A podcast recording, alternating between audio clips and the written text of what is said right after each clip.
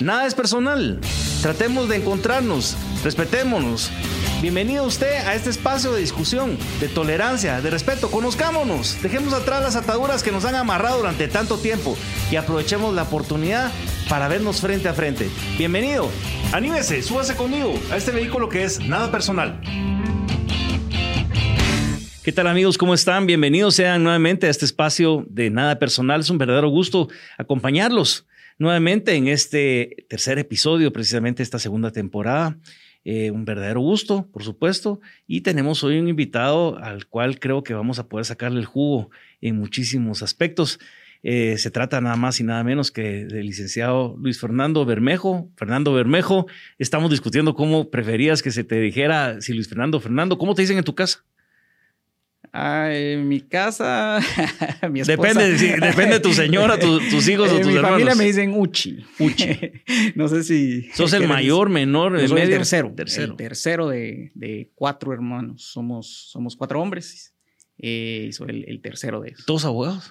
Todos ahogados, dicen unos. Todos, ahí sí que Sí. aquellas historias de familias Y con papá bufetes, también. por supuesto, yo sé, sí. de, de historias de familias con bufetes de, de tradición, ¿verdad? Uno es- escuchaba a los Skinner, ah, y, y- eran familias que eran generaciones de generaciones con los, may- los Mayora también, ¿verdad? Sí, que escuchaban. Palomo también. Palomo. ahí también, se- también son otro ejemplo de... También creo que son cuatro hermanos. Sí, Y entonces sos el tercero de cuatro, soy el tercero de cuatro. Así es. y todos abogados. Así Ahora, es. Sí me atrevería a decir, porque conozco un poco la, la- la- la historia, especialmente también de tu hermano, pero sos el único que de momento o alguna vez se ha dedicado también a escribir una columna. Eh, bueno, de mis hermanos sí, soy el, soy el, Y de la familia soy el único. Mi papá ha escrito eh, columnas. eh, recuerdo que, si no me equivoco, en el, eh, cuando, cuando todavía existía el siglo XXI, Ujú. Y aún a la fecha también escribe en la, en la hora. También. De vez en cuando, sí, sí, sí. Vos tenés Eh, una columna en la hora, ¿con qué frecuencia? Eh, todos los miércoles sale, Todos los miércoles. la ¿Y, semanal. y tu papá coincide en los días o, o se van alternando los días? Bueno, la verdad es que no le he dado seguimiento. Él, él no tiene una columna Fija. semanal recurrente, sino que a veces se le, se le, eh, se le ocurre un tema o quiere manifestar algo de, de algún tema, y de, principalmente de política. A veces escribe sobre el tema de Belice.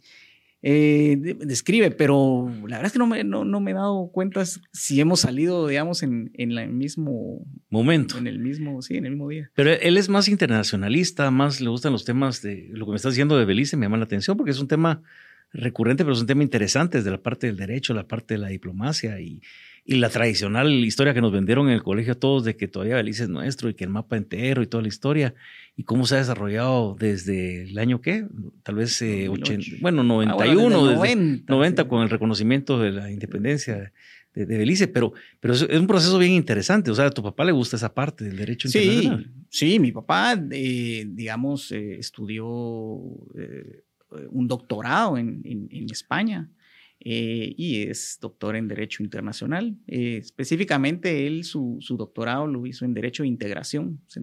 Eh, fue uno de los, pues, no, sé, no sé si decir pioneros, pero de- del tema de Derecho de Integración centroamericano y estuvo bastante activo en ello en alguna oportunidad en el gobierno de la DC. Con- con- apoyó a Roberto Carpio, era, era asesor de él en ese tema. Eh, pues sí, es de los ciudadanos que pues ahora ve lo que ha ocurrido con el proceso de integración y se Y siente llora. un poco de, decepcionado. Pero, pero sí, eso fue. Y en el tema de, de Belice, eh, fue parte de la comisión de Belice. eh, y bueno, y fue bastante crítico en algún momento de, de ese reconocimiento eh, Ujú. que se hizo de Belice por parte en la época de... Innecesario. Y- y- pues, totalmente Innecesario. innecesario. Sí, el canciller Que era Álvaro Orsú y era era- Jorge Serrano Elías el presidente. Exacto. eh, Septiembre del 90. del- del- sí, El- no recuerdo bien la fecha, pero, pero sí fue el reconocimiento y definitivamente pues él ha sido eh, en algunas oportunidades ha criticado ese aspecto y, y sí y ha indicado pues que eso sí tiene un eh, sustancial efecto en la reclamación que ahora va a generar eh, es, bueno, o está ya en trámite en la Corte Internacional de Justicia. ¿Qué saber? Eso está para dormir el sueño de los justos o para harán años en la medida en que no se vayan cumpliendo los los procesos en las responsabilidades que corresponde a cada quien. Creo que especialmente en el caso de Belice, sobre la consulta que deben de hacer al interno que hicimos aquí en Guatemala en ese referéndum y todo, y creo que lo de Belice está todavía durmiendo. Eh, Max, te digo, yo no soy experto en el tema, pero entiendo que para llevar el caso a la corte tuvo que existir ese, ese, ese referéndum. No, no, estoy, no estoy claro. había había, había una, una etapas que deberían de cumplir los dos estados. En el caso de Guatemala se cumplió con el referéndum, ¿te recuerdas de hace un par de años? o tres años.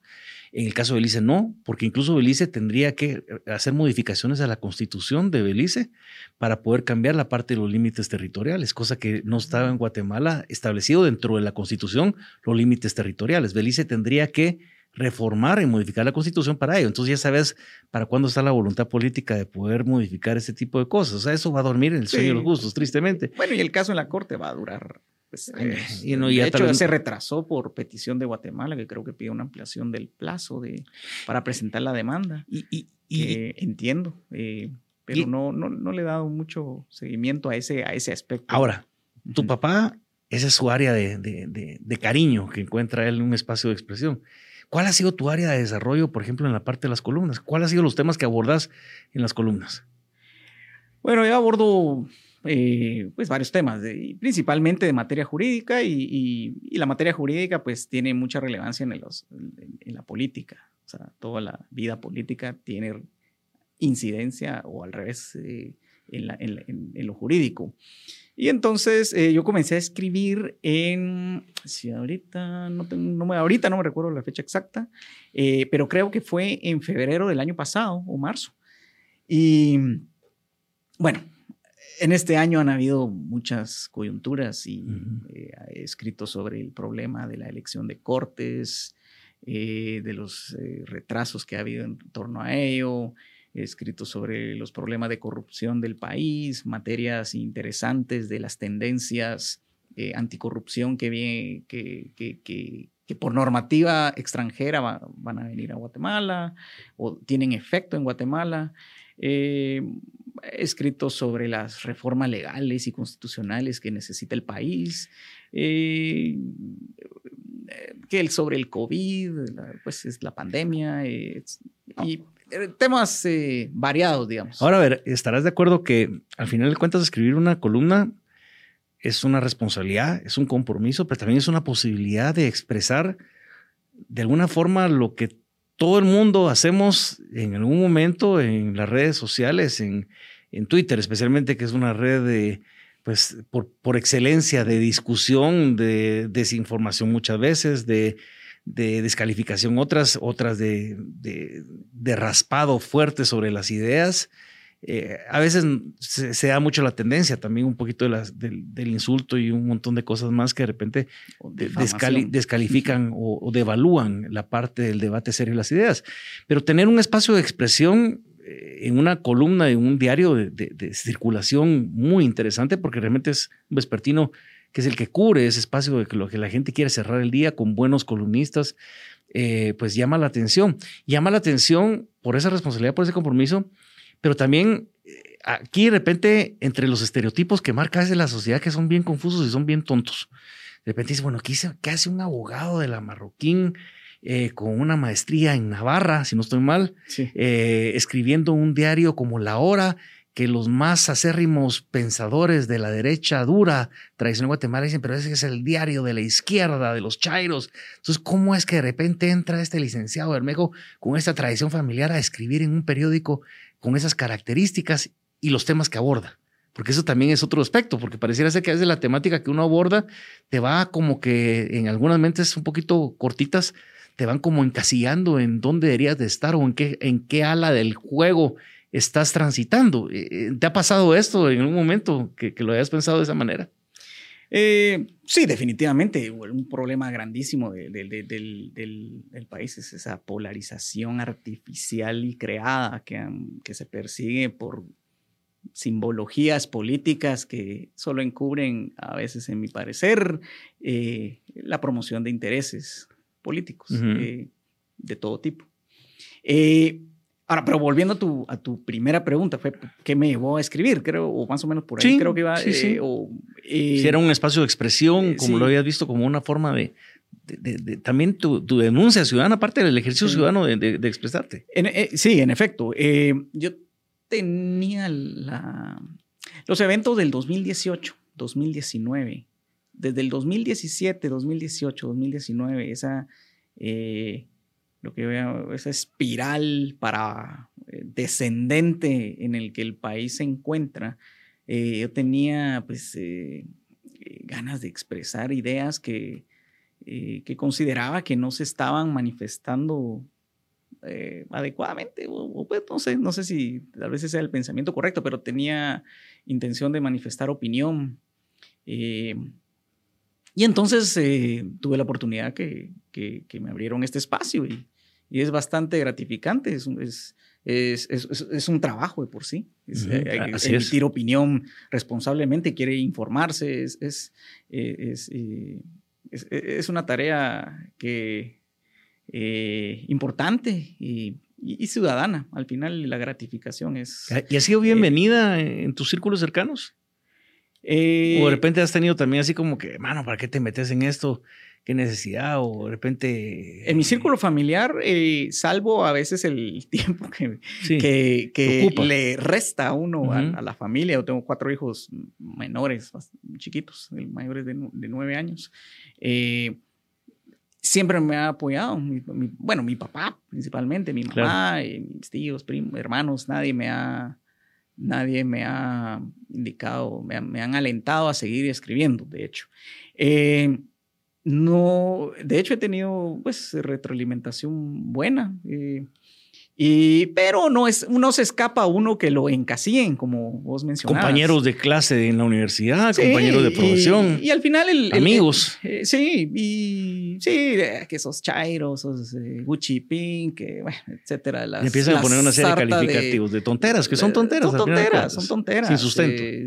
yo soy graduado del Amarro y soy eh, creyente totalmente de los principios del libre mercado, de las ideas de Hayek, de, de, de, de, Friedman, pero también he leído otras cosas, que esa es otra cosa que también, digamos que ciertos eh, colegas o, egresados del Amarro no hacen. Eh, pero al final, a mí no, pues no te hay, que, hay, que, ni me quita ni me pone y, y al final eh, nunca cuando se emite opinión nunca nadie va a estar de acuerdo. Claro. Ahora, entonces lo que hay que hacerles es una opinión honesta, desinteresada y eso es lo que yo trato de hacer independientemente del perfil que me. Dicho eso, eh, porque al final de cuentas es una, es una, gimnasia interesante la, la parte de la de expresar tu opinión sobre un tema o sobre distintos temas en un espacio de, de, de un medio de comunicación de alguna forma entrar también en ese, como digo, ese mundo es agresivo y, es, y es complejo de, las redes sociales, en Twitter, donde de repente uno marca esa distinción de quienes están llenando un espacio por llenarlo, quienes únicamente replican y quienes eventualmente emiten criterios propios que pueden ser aceptados o no. De acuerdo a eso, como que uno se va enriqueciendo también de, de otras, de otras opiniones y uno va pues diciendo, esto sí tiene sentido, esto no tiene lógica. Antes de dar un retweet, uno piensa y dice, no, eso, eso me, me hace totalmente sentido lo que escribió fulano sutano. En esto sí no estoy de acuerdo porque se va de una vez por el otro lado. Ahora, sumando y restando un poco todo esto, ¿cuál dirías que es hoy en día ese gran tema del cual los guatemaltecos, por supuesto, mencionamos y hablamos de corrupción, pero cuál es ese gran tema con esas fibras profundas que de repente no terminamos de entender o hay alguien o algunos que no nos quieren dejar hacer entender porque de pronto se benefician que eso suceda. ¿Cuál sería ese gran tema? Yo creo que eh, uno de los eh, elementales eh, temas es que es la reforma política y particularmente también la, la, la la reforma a cómo se eligen cortes en Guatemala. Ya está agotado el sistema. Eh, yo creo que definitivamente eh, el sistema de comisiones de postulación eh, y la elección al unísono de todas las altas cortes es un sistema que debe abandonarse ya. y lo estamos viendo. Bueno, esto se viene señalando desde hace, bueno, cada cuatro años se señala, desde hace fácil 20 años. Eh, y hay intereses que no quieren eso porque se medran y se benefician de ello. Y digamos, eh, hoy se está viendo con investigaciones eh, particulares que en efecto sí hay un sistema ya creado. Perverso. Perverso para manipular las cortes. Y lo mismo se puede decir del sistema, del sistema político. Eh, uno de los problemas más grandes que veo yo que tiene Guatemala es el Congreso y su representatividad. Para mí eso se necesitan reformas. Eh, y esas reformas puede ser que se tengan que traducir en reformas administrativas por la forma en que está redactada la Constitución. Pero, pero sí, definitivamente la elección de cortes y la reforma política es algo que ya creo que pues, debería de abordarse seriamente. Ahora uno se pone en esa lógica de decir la clásica, que, es primero el huevo o la gallina. ¿Qué es primero? ¿El sistema eh, colapsado? sistema que ya no responde a las necesidades, o la corrupción que encontró en un sistema colapsado, el sistema colapsado que, que promueve o que facilita la corrupción, o la corrupción que eh, debilita el sistema o lo adecua a sus intereses. Porque ahí es donde se vienen como que la elección de las cortes, eh, la ley, ahorita está hablando de la ley tema, la ley de contrataciones, las elecciones de representantes al Congreso de la República, dejemos que, pueden ser eh, legalmente electos, pero son ilegítimamente eh, representantes de quién, no sabemos de quién. listas de desconocidos. Juegan eventualmente hay, representaciones de los carteles de, del narcotráfico en, el Congreso de la República. Por decenas. Por decenas y en la misma junta directiva, eso es lo que se, lo que se asume. Eh, por supuesto, uno no sabe que no hay un debate serio a favor de, la discusión de las leyes que son importantes para el país o los temas de fiscalización. Eh, no puede uno eh, separar las responsabilidades del Ejecutivo que el presidente tenga, aunque se hable de la separación de los poderes del Estado, dentro de las decisiones que se toman en la Junta Directiva y el oficialismo y aliados dentro del Congreso de la República, e incluso entre la incidencia en la Corte Suprema de Justicia y salas de apelaciones, etcétera. O sea, ¿Qué será aquí el primero, el, del huevo de la gallina? ¿Es la corrupción la que ha encontrado y ha facilitado y asfaltado ese camino que les ha servido de tal manera que nadie quiere cambiar los que están ahí? ¿O, de repente el sistema lucha entre sus pocas capacidades para tratar de que la corrupción no avance, pero la gente siempre viene y regresa?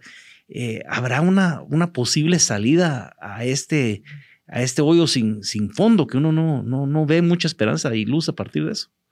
Sí, bueno, yo, yo, creo que la cooptación del sistema y la corrupción existente provienen de un eh, diseño eh, que ya no funciona, diseño institucional que ya no funciona.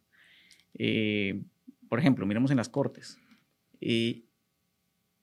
la elección al unísono de 296, de 296 magistrados, la renovación cada cuatro años de del sistema de las altas cortes, pensemos, es algo que, eh, pues, eh, que yo sepa, no se da en otro país y lo que eh, es contrario a todos los principios de independencia judicial, porque cada cuatro años se renuevan y todos al mismo tiempo, entonces hay miles de interesados en, negociar políticamente su nombramiento de nuevo, cuando en otros, en otras, en otros países y en otros sistemas, pues los plazos son eh, más largos. Entonces, esa estabilidad ayuda a promover la independencia. Y la idoneidad de, eh, los perfiles también. también, bueno, hay una carrera judicial mejor establecida.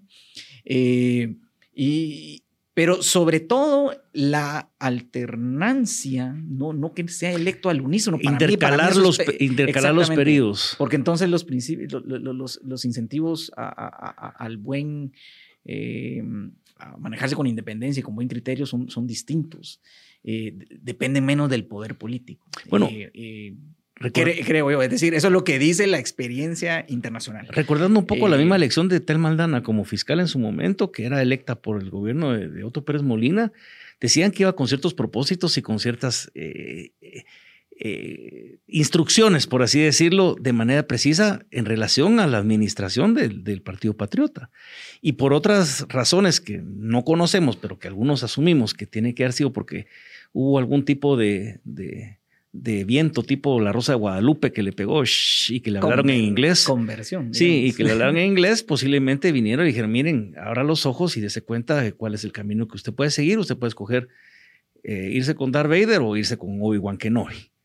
Y de repente viene y le pintaron los dos escenarios y pues tomó la decisión de Obi-Wan Kenobi. Eh, no sé si del, todo convencida o sencillamente, hay que decirlo, o por un tema de, convicción o por un tema de conveniencia. El tema es que al final de cuentas hizo lo que hizo y la historia ya la conocemos el resto.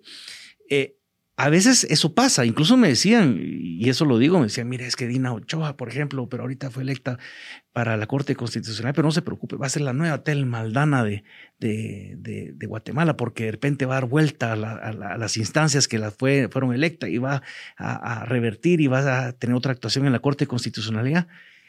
Yo, eso, yo, yo creo que seguir apostando a esa lógica es absolutamente irresponsable, porque uno debería saber desde el principio cuál es el perfil de idoneidad de esa persona para el cargo y no andar esperando vientos de la Rosa de Guadalupe para que la gente cambie su forma de pensar a medio camino, por amenazas, pues, porque si no, estamos fregados. Es como se intuye que ocurrió con. Lo que se intuye, es lo que se intuye. se dice.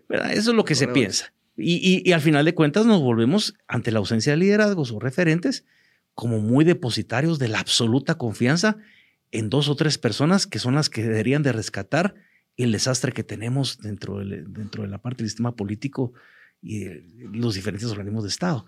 Es, es, una apuesta muy arriesgada. ¿Cómo podríamos encontrar realmente, y es una pregunta que yo siempre hago a mis invitados, a quienes tienen una voz importante que hacer llegar, cómo podemos identificar esos perfiles de idoneidad para que de repente pudiéramos hacer la lucha a partir de ellos a pesar de, del sistema, mientras no, no sea cambiado precisamente por esas personas con esos perfiles de idoneidad?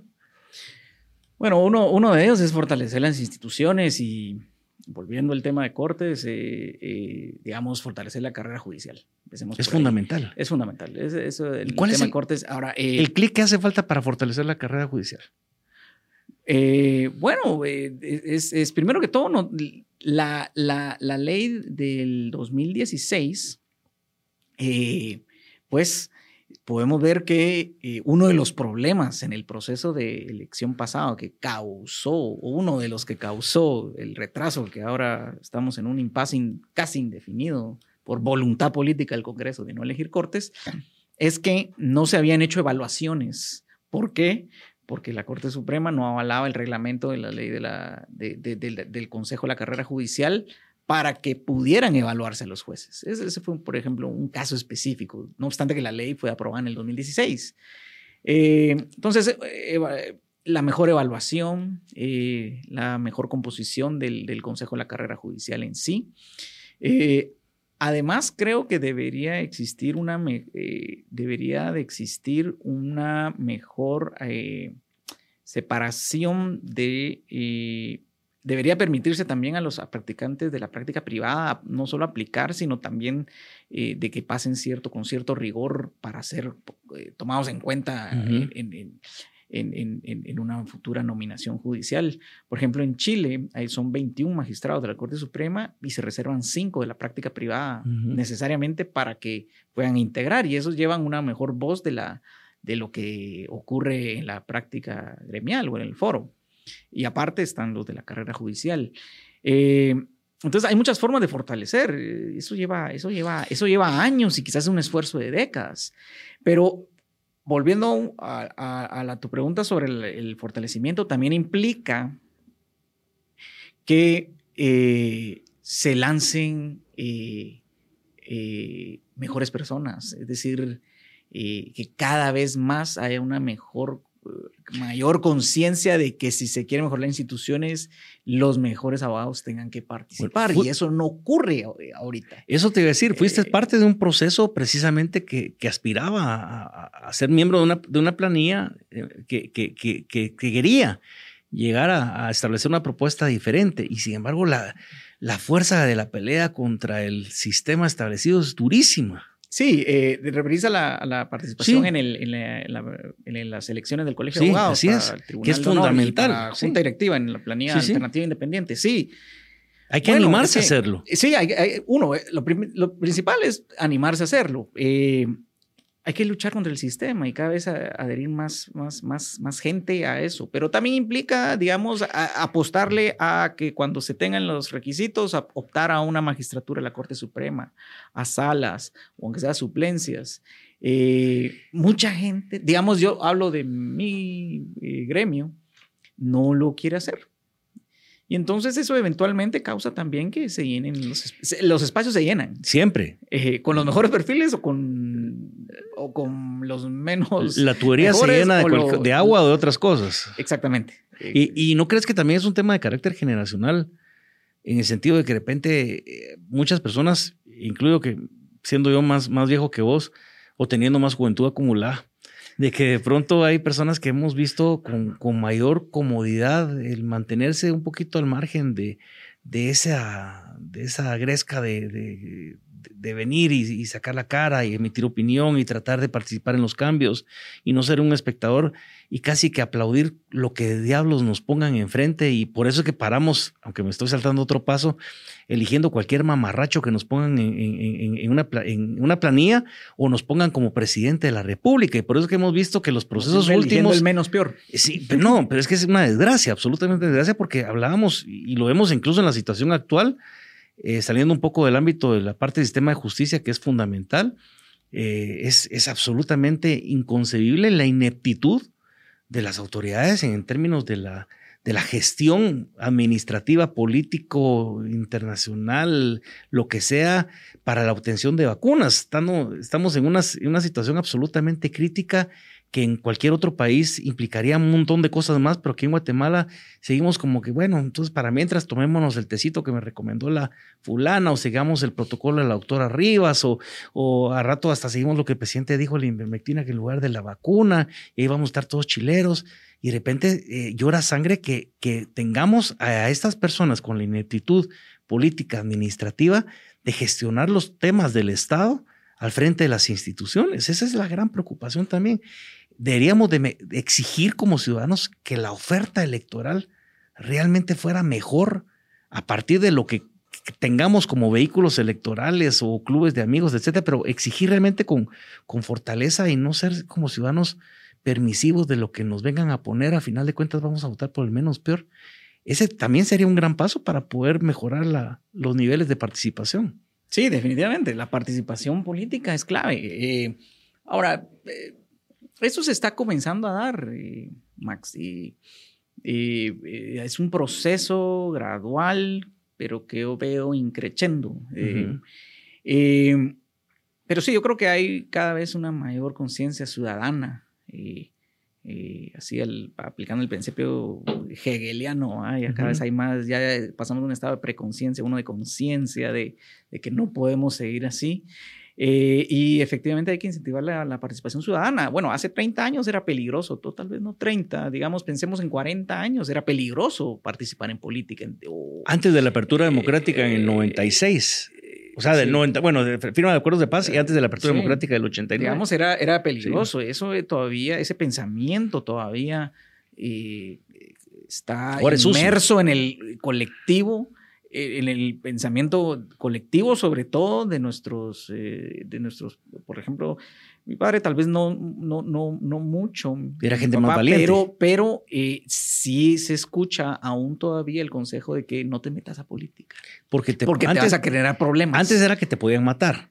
Ahora es que de repente vas a salir eh, con un reparo de contraloría y metido y aunque vos querrás hacerlo bien la política solo es para gente sucia cosa que es una mentira también es, es, es una mentira y, y, si hay y, sí hay muchas cosas perversas dentro del sistema pero si no sin participación política no hay forma de cambiar el sistema es decir los que tienen tomado el sistema van a seguir dominando el sistema es decir los espacios, nuevamente, la, tu símil de la, de la cañería es, es, que es así. se llena de agua, se llena de, de otra cosa. De, otra, de, sustancia. De desechos. Entonces, eh, el, tema es cómo desplazar a una clase política inepta.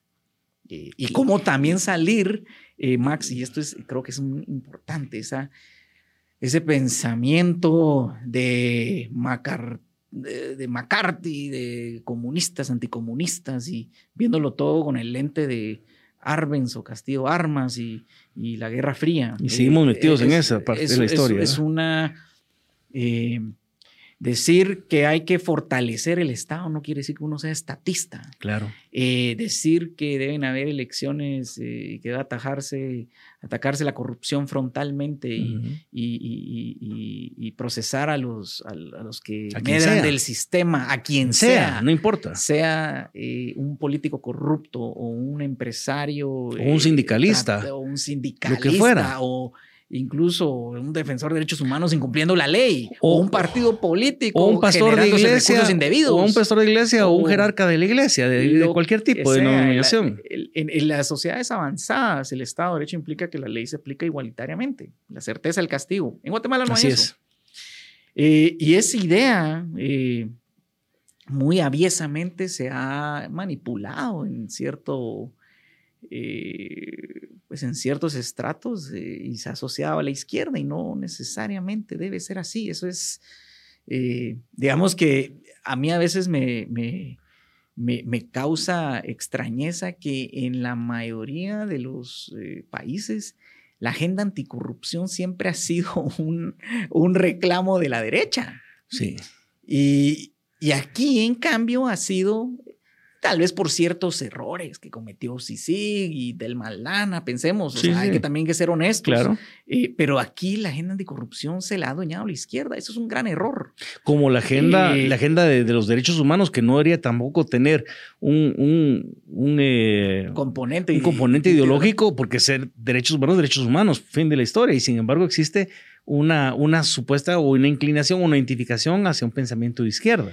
Pero cuando conviene, porque cuando hay, a mí me da risa, y solo hago este lapsus, cuando de repente pasaba lo de Venezuela, lo de Chávez, y salía gente de la extrema derecha, es que vamos a reclamarle al gobierno de Venezuela que respete los derechos humanos. Entonces, ¿por qué si reclamas el respeto a los derechos humanos eh, si no crees en ellos? en otro país, porque te conviene en la parte de la agenda, esa intermitencia de, de, decir, yo quiero que se aplique lo que me conviene para mí hoy, aunque no me convenga mañana, pero voy como que jugando y, ecualizando, ecualizando parcialmente los sonidos. digamos, pensemos eh, de la democracia. sí, de la democracia, el, acceso igualitario a los, derechos. Eh, sí, eh, yo identifico nuevamente el tema de Twitter y, cómo se están usando ciertos medios de comunicación eh, hay mucha manipulación artificial. Con agendas bien establecidas. Eh, sí, con agendas bien establecidas y tal vez no con los mejores intereses eh, nacionales en mente. y eso hay que tener cuidado, pero eso implica ciudadanía, poder distinguir entre el, una ciudadanía bien informada. va a poder distinguir o debería poder distinguir entre, eh, ¿cómo se dice? La, la, paja y el, ¿cómo es? El trigo y la, y, trigo y la cizaña. Sí. Ahora. El del trigo y la cizaña. Eh, hay que tener mucho cuidado. Hablamos, hablamos de la clase política. Hablamos de. Eso de que nos vamos a convertir en Venezuela. A mí siempre me pareció un discurso de, de, ahí viene el coco y, cuidado que si no te lo te va a llevar el coco. De hecho, por ejemplo, digamos. Eh, pensemos en esa ley de ONG que ahorita está impugnada en el Congreso. Eso es, eso es, en realidad es un típico instrumento que se ha establecido tanto en regímenes autoritarios de izquierda como en Venezuela, como en regímenes autoritarios de derecha en Hungría con Víctor Orbán. Pero se tiene que visualizar eso. Eh, totalmente. y no se manipula. El otro día hablaba con un amigo y me decía, es que mira, vos yo he tenido incluso hasta eventualmente, te digo que después de lo que uno ve que lo que pasa, y me decía el caso de Salvador, que porque ha sido eficiente Bukele, que porque las, las vacunas, etcétera y de repente, bueno, aunque corren el riesgo, eh, ahora que pues tiene mayoría en, la asamblea y tiene mayoría de las alcaldías, municipalidades, y de repente si él quisiera y eventualmente con, la, con esa, esa esa codicia que mueve a nuestros liderazgos políticos eh, tropicales, de decir, ah, no, pues yo, yo, me he vuelto un poquito el non plus ultra de esta historia, soy el que puedo sacar adelante esta generación, entonces modifiquemos la constitución y de repente permitamos un segundo periodo, pero no más, y ahí nos quedamos y de repente empiezan a, a incidir sobre la elección del procurador general de la nación, sobre el fiscal, sobre el PDH, qué sé yo, y se vuelve una, una, una dictadura democrática. Y me dice, pues mira, yo realmente no lo miraría mal, entonces te voy a hacer una pregunta. Le dije, ¿por qué no ves mal una dictadura democrática con tales características y ves mal lo que pasa en, Nicaragua o lo que pasa en Venezuela. Dictadura es dictadura, como le querrás llamar. Es inconcebible que apostes a cualquier eh, concepto de dictadura como lo querrás vestir. O la espiral descendente en que vamos en Guatemala. De rojo o de blanco. porque muchos ya analizan la situación del, del país y ven un híbrido entre Nicaragua y Honduras la descomposición política e institucional que ha existido. Un narcoestado. Eh, sí, bueno, hay algunos objetan que no somos narcoestado y todo bueno, pero yo le digo, bueno, está bien, pues eh, deliberemos si el término está bien utilizado o no, pero, pero bueno, no perdamos de vista que pues eh, Roxana Valdetti y, Mauricio López Bonilla están, son, requeridos para extradición por, narcotráfico. Una directora de la Policía Nacional, directores de la Policía Nacional que han pasado por ahí, viceministros. Viceministros, fuentes informadas dicen que hay 40, aproximadamente 40 diputados con nexos con el narcotráfico. Y, la gente no se oye que, que, ciertas autoridades actuales lo están. Alcaldes fronterizos. sí, se, especula que hay más de 100 alcaldes vinculados al narco. Diputados en el eh, Congreso de la República. Eh, pensemos en el caso de Mario Estrada, que hasta tenía protección policial de 15 policías. Es decir, eh, cuando, no nos perdamos en el tiene plumas, cuando es amarillo. la realidad de lo que está ocurriendo en el país y la gente no lo ve. Y hace cuac, es, plato, es pato, pues no, hay mucho donde confundirse. para reconocer y cambiar el problema. Llamámosle otro nombre. Una solución. O, lo que sea, pero miremos qué es lo que está ocurriendo en el país. Y si a eso le añadimos, eh, digamos que ciertas conductas autoritarias eh, que están ocurriendo a nivel de Congreso o incluso del propio presidente, ¿verdad? que ahorita pues decía, ¿por qué no manifestamos? Bueno, está prohibido ahorita. Sí, es correcto. Eh, y, digamos, eso, es, eso nos está, algunos analistas, eh, politólogos ya hacen un análisis de que Guatemala está yendo en una espiral descendente entre Nicaragua y, la penetración del narcotráfico en Honduras. Y, eso no puede ser bueno para el Estado de Derecho ni para el futuro del país. Y nos estamos acostumbrando que a partir de la justificación de la ineptitud de las medidas que deberían de resolver un tema de carácter sanitario, un tema de una pandemia, de, por supuesto, de salud médica, eh, están agarrando una serie de justificaciones para hacer restricciones en términos generales y de alguna forma no proponen ni solucionan en lo absoluto el origen y la razón de la cual se establece un estado de prevención. Y no nos extrañe que en los próximos días u horas van a tratar de eh, extender esto bajo una justificación que no tiene ninguna respuesta y que de repente seguimos esperando eh, lo que todo en todos lados del mundo es una consecuencia lógica de la administración de un gobierno frente a su población que son los procesos básicos, en este caso de la, de la atención médica inmediata, de la vacunación, y seguimos en ensayos, de ensayos, de ensayos. Tenemos un ensayo de país y un ensayo de gobierno cada cuatro años y cada vez el ensayo es peor. Ahora, ¿cómo mejoramos esto como ciudadanos? Porque los ciudadanos también tenemos la culpa. Yo no sé si ensayo, güey. Es un ensayo de fracaso. Eh, no, yo creo que es eh, el problema de, nuevamente, digamos, muy más aplicando la teoría que aprende uno en la universidad, en la Marroquín, es que los incentivos no están alineados para hacer eh, gestiones, eh, pruebas y eh, pruebas. Es decir, no, no, nuestro sistema electoral no atrae a la mejor gente. elegimos listas de desconocidos. En la sociedad no hay suficiente participación ciudadana, aunque vamos para ello lentamente, pero para allá vamos. Cada vez hay más, cada vez hay más conciencia ciudadana. Pero el sistema es así. Entonces, eh, tenemos una... Eh, o sea, el gobierno y los que llegan son un reflejo de, de, la, de, las, de que Guatemala no está atrayendo la mejor gente a la política eh, y eso es un error. Pero estarás de acuerdo también que hay un silencio preocupante por parte de diferentes espacios colegiados o integrados de la sociedad sobre los temas que realmente deberían de tener mayor contundencia. Aquí no vemos una expresión clara de parte a veces de las iglesias, sino que hacen jornadas de oración, qué chilero pues, pero eh, eso no, no, no cambia la situación del país. Es cierto tipo de iglesia. Sí, pero lo hemos visto con las iglesias evangélicas eh, especialmente y, hacen ese tipo de cosas.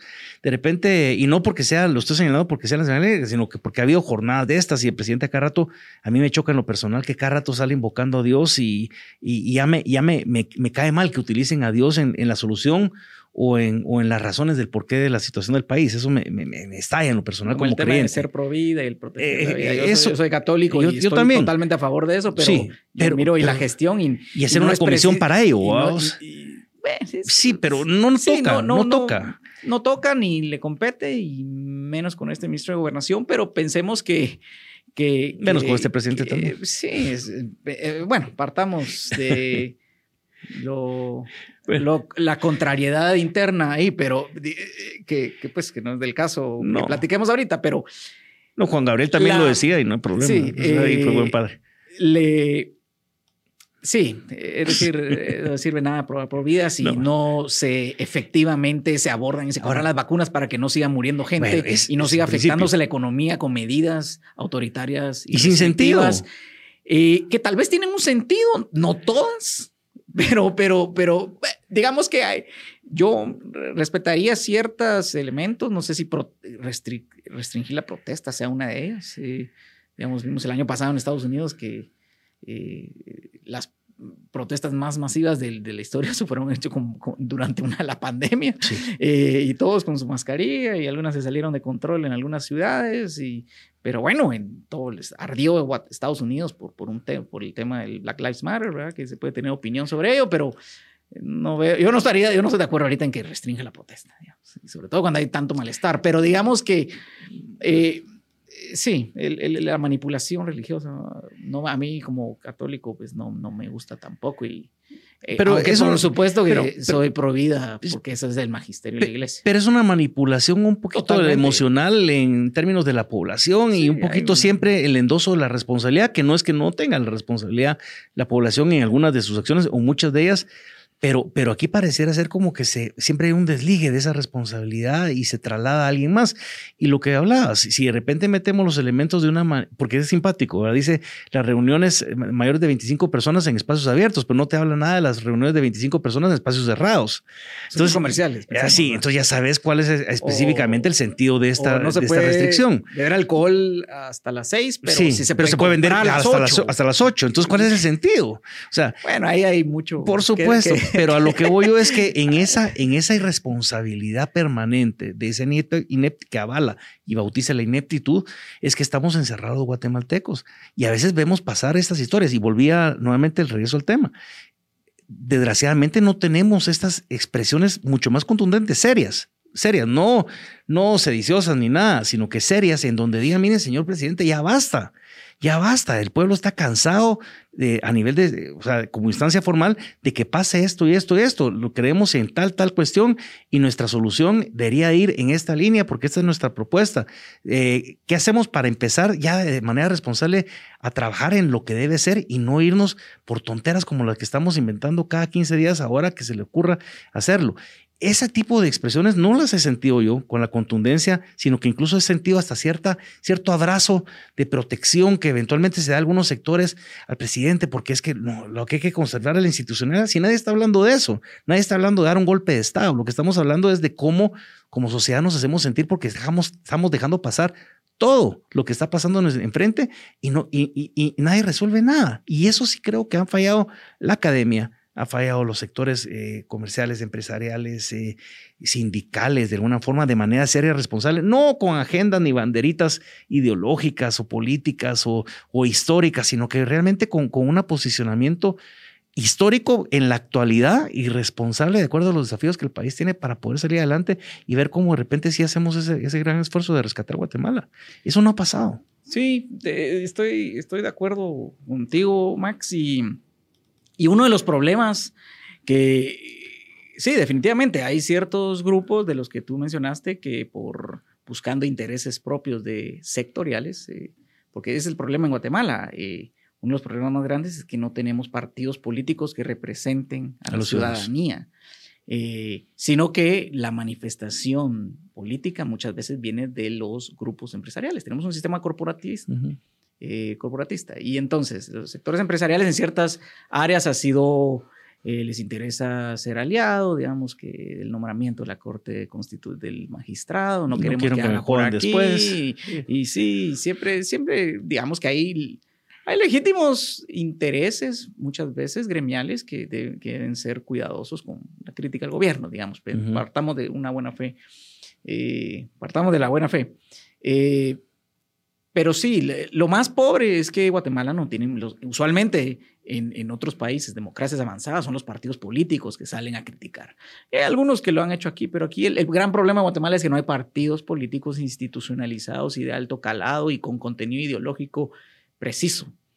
Muchos son eh, bandas de ladrones o de narcotraficantes, clubes de amigos. Clubes de amigos eh, clubes de amigos con intereses sectoriales y económicos afines, eh, porque también los hay, eh, y oportunistas, otros tal vez con un contenido ideológico no muy... y económico, no, no acordes a la realidad o a la historia. pero ese es el problema de Guatemala, que no sé, en otras sociedades avanzadas con, con política digamos, pensamiento político más avanzado, pues las fuerzas eh, de la ciudadanía está representada por los partidos políticos y sus tendencias. Entonces, se manifestaría a través de eso, pero en Guatemala no.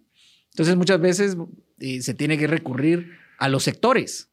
Y, el problema es que los sectores también tienen intereses. Entonces, es un problema. Es un perro amarrado con una cadena de salchichas. Fernando, el tiempo se va volando en estos espacios donde eh, los problemas del país nos superan en términos de los minutos que tenemos para poder platicar.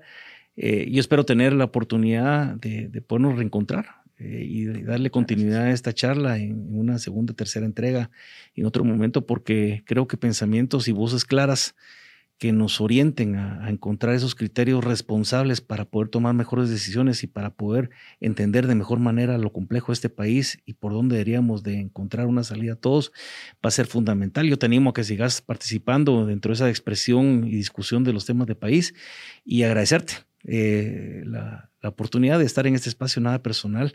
Eh, por supuesto, y a ustedes invitarlos a que tengamos un nuevo encuentro de nada personal en un próximo episodio donde seguiremos dándole atención a estos temas de país, estas reflexiones que queremos que sean realmente importantes para que usted pueda tener los mejores criterios de decisión alrededor de lo que pasa en esta amadísima pero también compleja Guatemala. Hasta la próxima. Something is cooking. Barbecue Media.